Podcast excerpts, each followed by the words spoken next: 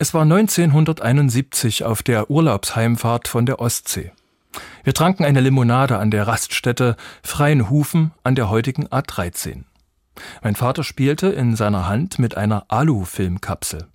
Jüngere kennen sowas gar nicht. Die Farbfilme wurden in solchen Kapseln verkauft und dann auch zur Entwicklung abgegeben. Mein Vater bewahrte darin aber keinen Film auf, sondern den letzten Rest des Urlaubsgeldes. Es waren nur noch ein paar Groschen und Pfennige in der Kapsel. Das letzte große Geld ging für die Tankfüllung und für die Limonade drauf. Für den Urlaub gingen meine Eltern auch mal an die finanzielle Grenze, obwohl wir nicht wirklich viel hatten. Zwei Wochen Ostsee. Nicht wenige ehemalige DDR-Bürger können sich an diesen Sehnsuchtsort gut erinnern.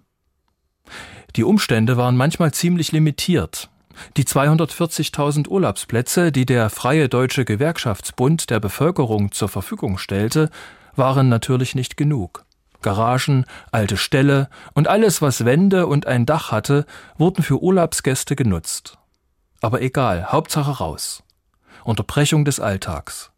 Und die stärksten Erinnerungen an meine Kindheit verbinden sich interessanterweise mit Sommerurlaubstagen an der Ostsee, auf der Mecklenburger Seenplatte oder in der Nähe von Berlin.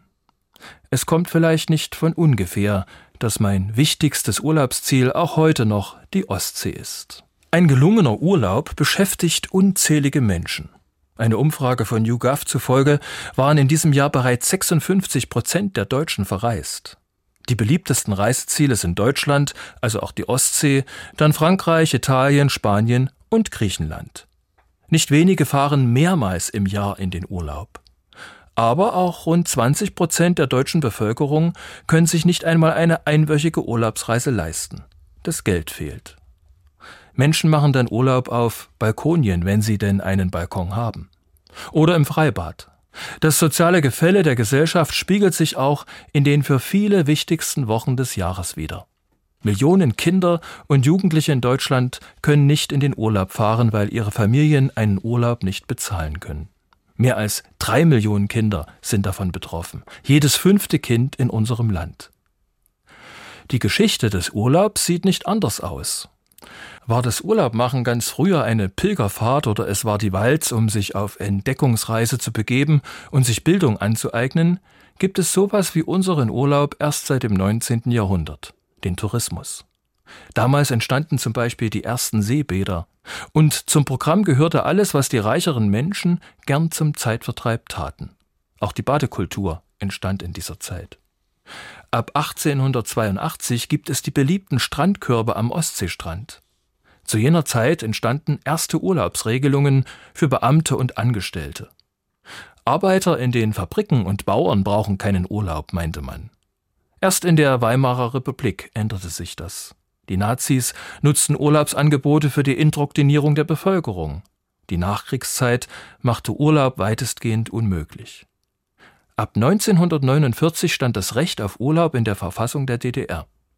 Und das Wirtschaftswunder im westlichen Teil unseres Landes führte zu Tarifeinigungen, bei denen Urlaub unverzichtbar war. Woher kommt eigentlich der Begriff Urlaub?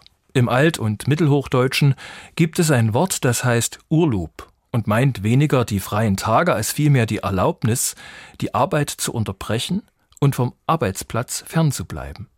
Und dabei ging es nicht um Sonne und Strand, sondern allenfalls um eine Außerdienststellung, zum Beispiel nach der Ernte. Und es gab da schon so etwas wie Trinkgeld, um sich ein wenig zu vergnügen. In Kriegszeiten erhielten die Soldaten Urlaub. Irgendwie klingt Urlaub ja auch ähnlich wie Erlaubnis. Und was ist mit der Bibel? Kennt die den Begriff Urlaub? Nein, den kennt sie nicht. Naheliegend ist das Sabbatgebot, das Ruhetagsgebot zu benennen und die Erinnerung, dass ja Gott schon nach sechs schweren und anstrengenden Schöpfungstagen einen Tag auf Ruhe, also Urlaub machte. Für kirchliche Angestellte gibt es deshalb auch einen sogenannten Sabbaturlaub, der aber in Bezug des Glaubens, geistlicher Stärkung und Neuorientierung verstanden wird. Es gibt also den Rhythmus zwischen Alltag, seinen Tätigkeiten und der Unterbrechung mit Ruhe für sich selbst und alle Kreatur. Das braucht der Mensch.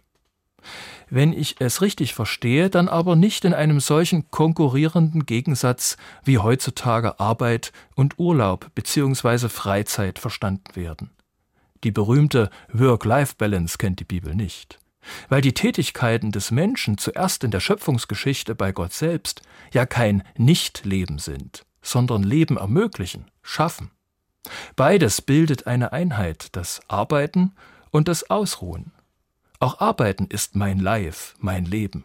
Arbeit und Leben sind bei Gott kein Gegensatz und sollen es auch beim Menschen nicht sein.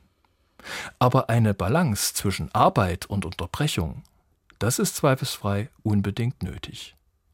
Selbst bei Jesus ist das so, wenn er zu seinen engsten Vertrauten sagt, Kommt mit an einen einsamen Ort, wo wir allein sind, und ruht ein wenig aus. Denn sie fanden nicht einmal Zeit zum Essen, so zahlreich waren die Leute, die kamen und gingen.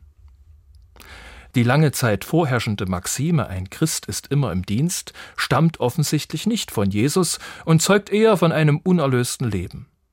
Dietrich Bonhoeffer betonte einmal, die Feiertagsruhe ist das sichtbare Zeichen dafür, dass der Mensch aus der Gnade Gottes und nicht aus seinen Werken lebt. Gut sich daran zu erinnern, denn manchmal denke auch ich, dass das gar nicht geht, alles weglegen, Füße hoch, Kopf frei, einfach mal Pause machen. Vielleicht muss es bei dem, was wir Urlaub nennen, gar nicht zuerst um das Gleichgewicht zwischen Arbeit und Ausruhen gehen. Es gibt auch einen anderen Zugang zum Thema Urlaub. Für mich geht es auch darum, das Leben in vollen Zügen genießen zu können. Und dafür benötige ich Zeit. Eine Landschaft zu betrachten, die frische Luft tief zu atmen, alles andere auch einmal vergessen, Neues zu sehen. Dann ist mein Herz voller Dankbarkeit. Im Prediger Salomo findet sich ein Text, der diesen Gedanken wunderbar aufnimmt. So geh hin und iss dein Brot mit Freuden, trink deinen Wein mit gutem Mut, denn dein Tun hat Gott schon längst gefallen. Lass deine Kleider immer weiß sein und lass deinem Haupte Salbe nicht mangeln. Genieße das Leben mit der Frau, die du lieb hast, solange du das eitle Leben hast, das dir Gott unter der Sonne gegeben hat denn das ist dein Teil am Leben und bei deiner Mühe, mit der du dich mühst unter der Sonne.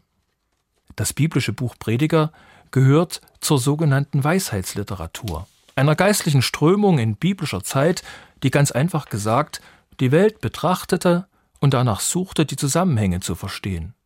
Immer wieder geriet das Denken dabei an Grenzen und mündete ein in demütiges Staunen. Übrigens, aus diesem Buch stammt auch die berühmte Redewendung alles hat seine Zeit. Auch der Urlaub hat seine Zeit und das Staunen. Genießen Sie Ihren Urlaub, ob in der Ferne oder zu Hause. Es gibt viel zu entdecken.